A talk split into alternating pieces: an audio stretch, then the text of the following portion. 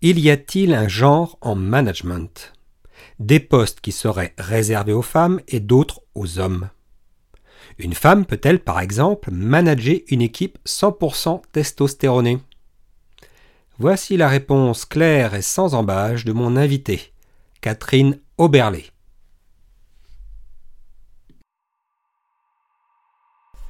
Scène de ménage ou scène de crime, histoire d'amour ou déchirure, les relations managériales ne sont pas toujours un long fleuve tranquille. Vous êtes un dirigeant aguerri ou en devenir? Dans ce podcast, à chaque épisode, je vous raconte une histoire que j'ai vécue ou dont j'ai été témoin. Ou bien ce sera avec un de mes invités. Et de toute bonne histoire, il y a un enseignement à tirer.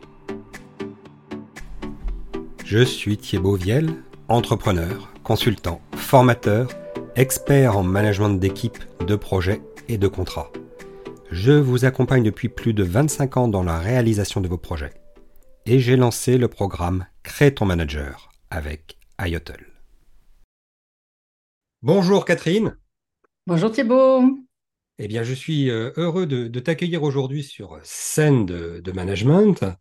Euh, tu connais un petit peu le principe, pardon, le principe du podcast. Donc déjà, merci, merci Catherine. Tu es coach de, de dirigeants. Euh, depuis, depuis maintenant quelques années. Est-ce que tu peux nous en dire un petit peu plus sur ton activité et sur ce qui t'a amené à faire ça? Parce que tu n'as pas été toujours coach. Hmm. Bah, tout d'abord, merci pour cette invitation. Hein. C'est toujours un, plaisir de pouvoir euh, parler de ce que je fais aussi, puis de partager avec, euh, avec d'autres personnes qui sont dans, dans la même mouvance, je vais dire. Alors, moi, je suis donc aujourd'hui, oui, je suis coach, mais j'ai eu un parcours de vie qui fait que j'ai aussi été manager, j'ai été créatrice d'entreprise. Euh, et à un moment donné, ben voilà, je vais la faire courte, hein, mais j'ai fait un burn-out et ce burn-out m'a m'a permis en fait de me poser et d'avoir une réelle réflexion sur ce que je voulais faire ou pas, où j'en étais de, euh, de, de, de, ma vie, de mon évolution professionnelle. Et hum, c'est à ce moment-là ben voilà, que j'ai découvert ce qui était euh, euh, thérapie, coaching, et, je me suis formée. Enfin, j'ai d'abord testé sur moi, j'ai vu que ça, ça mmh fonctionnait. Et à partir de là, eh ben, je me suis formée, j'ai eu envie moi aussi d'accompagner d'autres personnes. Et j'ai surtout euh, pu repérer aussi toutes les erreurs que j'ai pu faire moi en tant que, dirigeante, en, tant que manager. Et, c'est pourquoi aujourd'hui, euh, bah, j'aime accompagner sur ce thème-là, j'aime accompagner euh, ces, personnes-là qui sont ce que j'appelle hein, des, leaders. Euh, parce qu'il y a tellement de, choses à faire et puis il faut faut pas croire que ça vient euh, naturellement. En fait, moi j'en suis revenue un petit peu de ça aussi, hein, de dire bah oui un, bon manager ou un bon leader, bah voilà c'est un talent, c'est euh, c'est quelque chose qui doit être là naturellement. Inné. Bah, pardon? Il y a des gens qui sont faits pour ça, il y a des gens qui sont pas faits pour ça. C'est inné, oui, mais quand on bosse dans une entreprise, ben parfois on nous dit juste, bah voilà, il faut passer par là pour, pour évoluer. Donc, c'est un euh, des sujets sur lesquels euh, je me bats pour justement me dire aux gens que c'est pas inné, que ça s'apprend à manager. Ah. Oui, tout à fait. Ok, ouais, super. Donc voilà, donc c'est un, peu, c'est mon cheval de bataille. Et, c'est pourquoi moi bah, j'anime aussi un podcast qui s'appelle Toutes des leaders. Parce que après, c'est vrai que j'accompagne euh, plutôt des femmes. Oui sur ce chemin-là, parce que, euh, parce que je pense qu'il y a un vrai besoin, une vraie demande aussi. Hein. Euh, mais voilà, s'il y a des hommes qui se présentent, je ne vais pas leur fermer la porte. D'accord, le message est pris. Voilà. Bien. Écoute, tu connais, euh, tu connais un petit peu le principe du podcast, hein, je le rappelle rapidement, une histoire vécue, quelque chose, un événement qui t'a fait réfléchir, évoluer dans ta manière d'aborder le sujet du management et qui, bah, selon toi, euh, mériterait d'être partagé parce qu'il y a un vrai enseignement à en tirer et un enseignement que tu aimerais partager avec les, avec les auditeurs. Mmh, ok. Alors, moi, euh, quand tu me dis ça, c'est vrai qu'il y a une anecdote euh, qui vient à l'époque où, je travaillais à Air France, donc qui est une, une grosse entreprise, où on m'a demandé de, d'abord, je vais, je vais recommencer au début, en fait. Hein. On nous a racheté. Moi, je faisais partie d'une euh, petite compagnie, enfin, petite UTA à l'époque, qui a été rachetée par Air France. Et dans ces moments-là, hein, quand il y a fusion-acquisition, c'est jamais très agréable. Donc, on nous dit toujours que ça va bien se passer. Puis, au final, euh, on essaye un peu de mettre certains cadres dans des placards. Et c'est ce mhm. qui a failli m'arriver. Sauf que à un moment donné, il y a un des, des des hauts dirigeants, on va dire, euh, de, Roissy, qui m'a repéré, qui a entendu parler de moi. Et des gens qui lui ont dit, bon, c'est vraiment dommage de mettre Catherine dans, un placard parce qu'elle a vraiment euh, euh, des compétences particulières. Donc, cette personne-là m'a convoqué. Et il s'agissait d'encadrer une équipe de 60 hommes, des techniciens de piste essentiellement, donc des, personnes qui faisaient un métier ou des métiers assez pointus, assez techniques. Et lui, son postulat, c'était je, ne, je veux qu'il y ait une femme à ce poste-là, je ne mettrai pas un homme. Ah, C'était carrément. D'accord. Oui, carrément. Euh, il, On aurait pu penser qu'au contraire, elle aurait dit bon, je vais proposer ça à Catherine, mais euh, je sais qu'elle va me dire non parce que c'est une femme, quoi. Il pouvait y avoir aussi un petit peu ce genre de. Ouais. Eh ben non, pas du tout. Bon, il faut savoir que je, je, revenais de quelques années en Afrique, que mhm. déjà dans, dans, mon métier, j'étais plus sur l'aspect technique des avions. Euh, sur tout ce qui était plan de vol, chargement des avions, etc. Donc cet, aspect, cette partie technique, je la maîtrisais bien. Et que dans cette partie du métier, ben, c'est vrai qu'on est souvent amené à travailler avec des hommes. Ce sont des hommes euh, qui font la manutention, euh, ce sont des, hommes voilà, qui s'occupent de... enfin, c'était, parce que maintenant, j'espère qu'il y a quelques femmes qui, qui se sont lancées là-dedans aussi. en tout cas, voilà, moi j'ai fait partie de, ces femmes euh, qui ont ouvert la voie, hein, puisque j'étais une des seules euh, femmes sur le réseau euh, du puis d'Air France à, faire ces métiers-là. Donc, donc, voilà, l'idée c'était de dire, OK, moi je veux du féminin dans ce, dans ce groupe de masculin. Hein. c'était comment amener, et c'est vraiment comme ça que je l'ai pris, hein, c'était vraiment comment amener une touche féminine euh, au milieu de, de, de, toute cette testostérone, on va dire, parce qu'ils partaient du, postulat aussi que, euh, en fait, c'était des techniciens, ils savaient, ils connaissaient bien leur boulot, ils savaient ce qu'il y, avait, mhm. y avait à faire. Puis dans ces métiers-là, on n'a pas tellement droit à l'erreur. Hein. donc de toute mhm. façon, il fallait vraiment être carré sur ce qui était fait. Et donc, pour lui, mettre, mettre un, manager à, cette, à ce poste-là, c'était vraiment pour amener, euh, pour faire le lien pour faire le lien, pour amener de la rondeur, pour faire passer des messages, pour encadrer de, manière peut-être plus soft. Et, ça, la première question qu'il m'a posée, donc, ça a été Ok, si c'est vous que je choisis pour, euh, pour le poste, euh, bah, qu'est-ce que vous ferez en premier? Quelle est l'action que vous poserez en premier? Là, j'étais un petit peu euh, prise de court. je l'ai regardé, puis je lui ai dit très naturellement, ben, point 1, je me présente. Et point 2, je leur fais comprendre qu'ils ne m'auront pas, qu'ils ne vont pas pouvoir me pipoter parce que tout ce qu'ils font, je sais le faire. D'accord. Donc, s'il le faut, moi, je peux aller sur la piste voir ce qu'ils font, je peux aller les aider s'il le faut, je peux aller leur montrer quelque chose s'il le faut. Euh, voilà. Parce que je sais qu'avec ce type de métier-là, c'est toujours important que les gens sentent qu'on sait de quoi on parle. Mmh Et que eux, quand ils nous parlent d'une problématique, eh ben, on va la comprendre. On va savoir aussi de quoi ils parlent.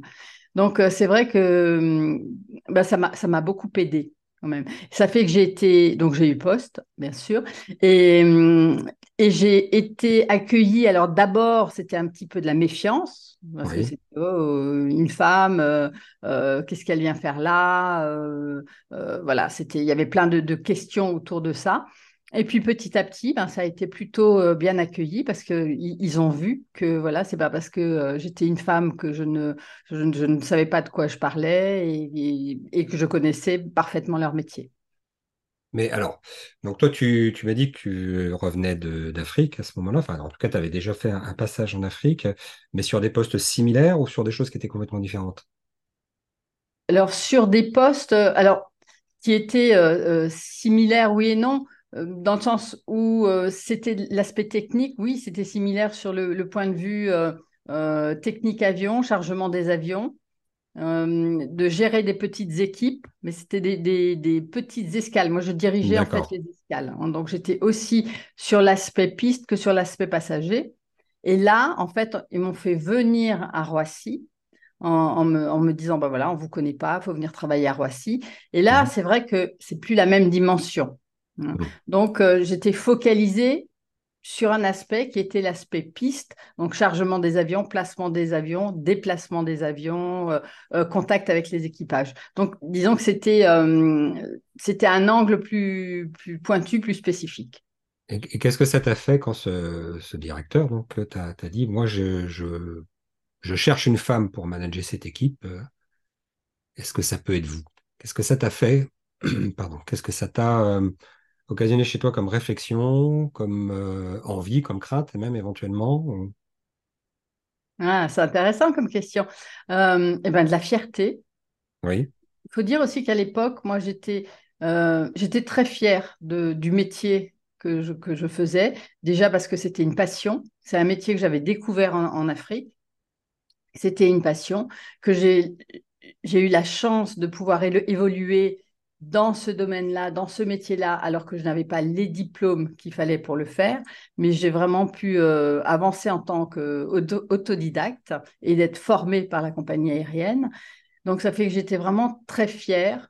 J'avais beaucoup de plaisir à travailler dans ce métier-là parce que parce qu'il y avait c'était vraiment très intéressant, c'était passionnant. Et donc, la période d'avant où on a essayé de me mettre un peu dans un placard, bah, c'est vrai que euh, mon, désir pour ce métier-là avait un peu chuté. J'avais l'impression qu'on ne, me reconnaissait plus, qu'on ne mmh reconnaissait plus mes compétences. Et là, du fait qu'on vienne me chercher, eh ben, c'était bien sûr, euh, ben voilà, ok, ça y est, on, reconnaît mes compétences, on, reconnaît euh, mon savoir-faire, et, du coup, ben oui, j'étais contente, fière, j'étais prête à relever le challenge. Je crois que j'aurais été prête à relever n'importe quel challenge, de toute façon, oui. à ce moment-là. Donc, euh, oui, oui, non, très, très contente. Et puis voilà, et puis moi, je, à, cette époque-là, j'étais vraiment, euh, j'étais quelqu'un d'assez, j'étais assez audacieuse, hein, donc, et, je voulais pas de limites. Au contraire, moi, c'était quand on me disait qu'un truc n'était pas possible, moi, je disais si, moi, je vais le faire. moi, j'y arriverai. Donc, c'était, euh, j'étais vraiment dans cette démarche-là, et je voulais prouver que je pourrais le faire. Puis, il faut savoir que juste avant aussi, quand on m'a, on m'a, on, m'a rapatrié entre guillemets sur, euh, sur la France et sur Paris. Mmh la grosse question pour Air France, c'était mais qu'est-ce qu'on va faire d'elle? Oui. Elle est, elle est trop jeune, elle rentre pas dans nos cases. Euh, elle a, j'avais euh, une petite trentaine et ah j'occupais déjà le poste. Voilà, j'étais trop jeune, j'occupais déjà un poste d'un cadre bac plus 5 de 40 ans ou 45 ans. Donc ils, étaient, j'étais un petit peu le truc qui, ils, le prenaient comme ça et ils savaient pas quoi en faire.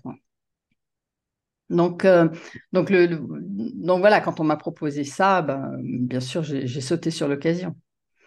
D'accord. Même si, dans la réalité, en fait, je ne ferai qu'un an à ce poste-là. Parce que c'était une période difficile, il y a eu beaucoup de grèves à gérer à ce moment-là. C'est une époque où Air France allait très mal. Mmh donc, euh, donc voilà, ça m'a, en même temps, voilà, ça m'a un peu épuisé aussi. D'accord. Et quels, ont été les challenges, justement? Tu dis ça, tu as duré un an sur ce poste avec énormément de, problématiques sociales donc, euh, à, régler.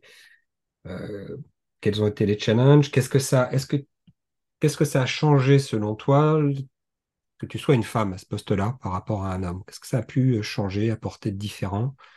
Vis-à-vis de cette équipe dont tu as dit toi-même qu'ils sont très euh, testostéronés, peut-être un peu macho oui, bah, oui, euh, assez macho, on va dire aussi. Euh, ce que ça a apporté, bah, moi, ça, ça m'a, ça m'a obligé à m'affirmer euh, un petit peu plus encore. Ça m'a obligé à me positionner dans, dans qui j'étais, dans mes limites, dans ma manière de travailler, ça m'a. J'ai aussi découvert à cette époque-là euh, ce qu'on, je sais plus comment ça s'appelle, quand une ou deux fois par an, on fait des, des têtes à tête avec chaque salarié, chaque employé pour faire un point, etc. individuel. Voilà. donc, ça m'a appris aussi bien à, à, dire les choses, à oser dire les choses en tant que manager, mais à oser dire les choses, mais aussi voir et les bonnes choses et les choses à améliorer. Donc, à, poser un, cadre aussi autour de ça et de ce qu'on attendait des personnes. Donc, ça m'a, ça m'a apporté beaucoup de choses au niveau du management. J'ai beaucoup appris, mmh même, même si euh, voilà, j'ai regretté un peu de ne pas avoir été formée avant ça pour avoir quelques, quelques outils, quelques billes, parce que comme on, le disait aussi tout à l'heure, euh, c'est voilà, c'est pas inné, c'est quelque mm. chose qu'on va apprendre. Alors c'est vrai qu'il y en a qui ont peut-être un petit peu plus de facilité avec ça, il y en a pour qui ça sera plus difficile. Peut-être plus d'appétence en fait, peut-être plus d'envie aussi au départ. exactement. Et moi, euh, l'envie, elle était là. En fait. Moi, mm. j'étais vraiment dans une période de ma vie où, euh, à la limite, je voulais être le calife à la place du calife. Hein. Mm. Donc, euh, donc c'est vrai que j'avais de l'ambition, j'avais envie d'avancer, j'étais prête à relever les challenges, donc j'y suis allée. J'ai fait des erreurs aussi, hein. j'ai fait vraiment des, des erreurs, voilà, euh, grossières parfois hein, dans, dans la dans la communication.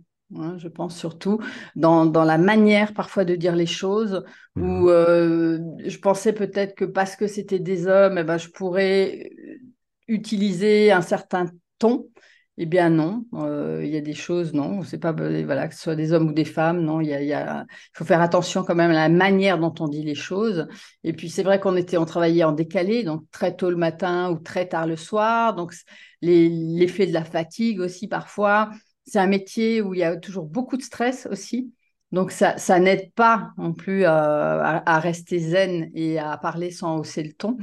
Donc, euh, on, est, on est toujours sous pression, hein. surtout en plus une grosse plateforme comme ça où les, avions, ça vient, ça part, il faut que ça parte à l'heure, etc. Donc, en fait, on est dans le rush, on travaille comme ça tout le temps.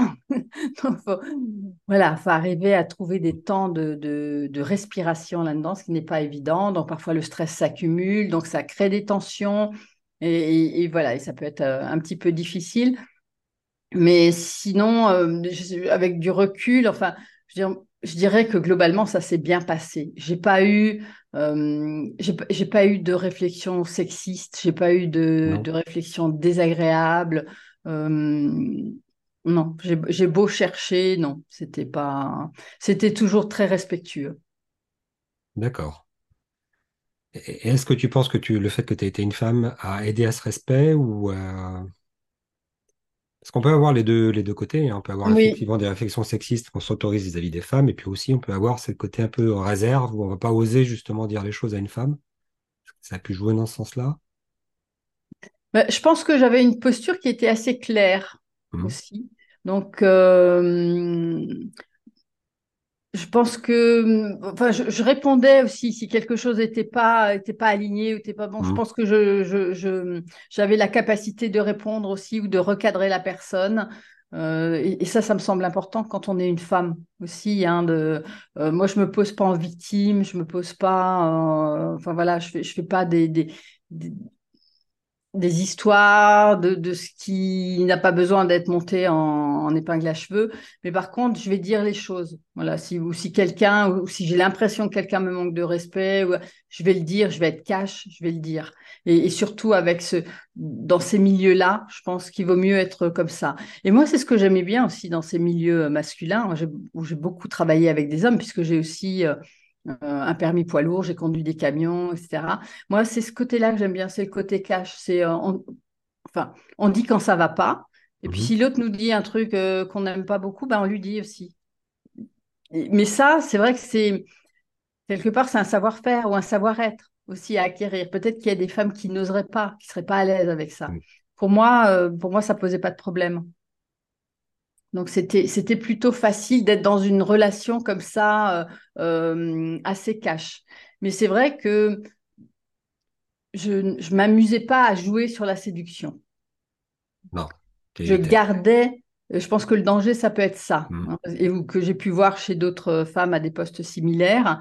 Euh, je veux dire, moi, je gardais le côté où, par exemple, j'étais en uniforme, et mon uniforme, c'était euh, c'était un mix, mais il y avait des robes et des pantalons. Mais voilà, quand je venais en robe, euh, j'étais vraiment dans, Je mettais mon costume Hein, et, j'étais vraiment dans, même si j'étais en robe, j'allais pas jouer sur les, codes de séduction, etc. C'était toujours bien, bien clair et bien carré pour qu'il n'y ait pas de, qu'on puisse pas imaginer qu'il n'y ait pas d'ouverture sur quoi que ce soit.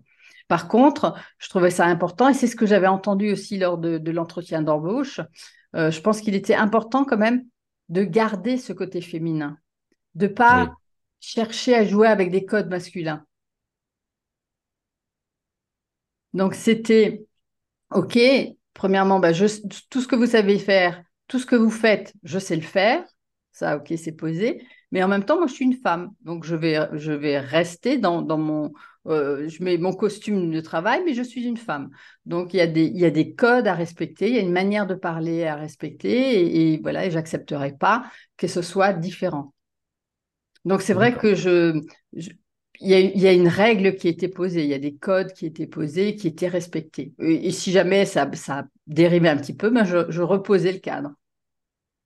Et je pense que ça, c'est important. Quand on est une femme dans un milieu d'hommes, alors c'est pas, pas question de, de, dire tout le temps, attention, respecte-moi, etc. C'est beaucoup plus implicite. Et ça vient justement de notre posture à nous aussi, hein, du message euh, inconscient qu'on va qu'on envoie. Et du coup, maintenant, tu, fais du coaching de dirigeants et notamment euh, de dirigeantes, j'imagine, parce que tu m'as dit que tu accompagnais beaucoup des femmes. Euh, tu as déjà livré un certain nombre de, choses par rapport à ça, mais qu'est-ce que tu as envie de leur dire quand elles se retrouvent, elles, dans la situation de, manager des hommes, d'encadrer des hommes, surtout en tant que dirigeante euh, d'entreprise? C'est parce que ça peut être dans le cadre de leurs équipes, mais ça peut être aussi euh, des partenaires financiers, ça peut être des clients aussi. Il peut y avoir euh, dans cette relation homme-femme dans le travail où il peut y avoir des relations d'autorité qui s'installent. Qu'est-ce que tu as envie de, partager vis-à-vis de tes clientes? Moi, je m'aperçois qu'il y a deux points sur lesquels euh, je travaille toujours beaucoup avec mes clientes. C'est le premier point d'apprendre vraiment à poser leurs limites et que ce soit clair, que ça ne sert à rien d'en faire trop ou de, par exemple, de, ne pas oser fermer la porte euh, euh, pour prendre un temps pour soi, pour travailler à fond sur un dossier. Il y a encore une cliente cette semaine qui m'a dit oui, mais bon, j'ai du mal avec ça. Je préfère quand ma porte est, ouverte, euh, mais en même temps, c'est vrai que je suis tout le temps dérangée, etc. et je pense que ça, c'est une erreur. Il faut, apprendre à fermer sa porte. alors peut-être pas toute la journée, mais à, certains, à certains moments pour vraiment pouvoir être tranquille. Et puis la, deuxième chose, c'est de, bah, de communiquer. De, vraiment, tu me diras, c'est, la base, c'est le B à bas, mais c'est tellement important. Euh, communiquer, ça veut dire euh, euh, bah, dire ce qu'on attend des personnes, dire comment on fonctionne aussi, quelles sont nos valeurs. En ce moment, je travaille beaucoup sur les valeurs aussi quelles sont mes, mes valeurs, quelles sont les valeurs de l'entreprise et, qu'est-ce qu'on attend donc de, des personnes qui travaillent avec nous, que ce soit des salariés, des collaborateurs, euh, pour bien vérifier qu'on est sur les mêmes valeurs. Ça, ça me semble vraiment important. Alors, il y a une, une, une, réflexion que, que, j'ai justement sur le fait d'être euh, explicite dans ces demandes euh, vis-à-vis de ses collaborateurs, vis-à-vis de ses partenaires, etc. Est-ce que tu adhères à cette, euh, à cette euh, vision qui dit que parfois, justement, les femmes, on, peut avoir tendance à, à, fonctionner plus en implicite qu'en explicite et que ça peut être un des écueils de compréhension entre l'homme et la femme? Et pas uniquement dans le management, mais, mais ça, ça, ça, ça, se mettra en place aussi dans les relations managériales. Peut-être plus encore dans les relations managériales où il y a une relation d'autorité. Oui, oui, oui, c'est, hum, je suis assez d'accord avec ça. Alors, sans, sans en faire une généralité. Oui, on euh, parle de, de, de, tendance peut-être, ou de. Ouais, ne faut pas généraliser. Oui, oui, oui. Une tendance, euh, oui. Euh, je pense que. Hum, en tout cas, moi, de ce que j'ai vu chez mes clientes, par exemple, quand je leur dis, je leur demandais de, communiquer ou je leur demandais de, de, faire un petit point avec les équipes pour voir euh, justement où elles en étaient et pour ne pas euh, projeter des choses qui étaient peut-être fausses. Alors moi, je leur propose souvent aussi de lire hein, les, quatre accords Toltec, hein, qui est aussi qui est vraiment la, base pour moi.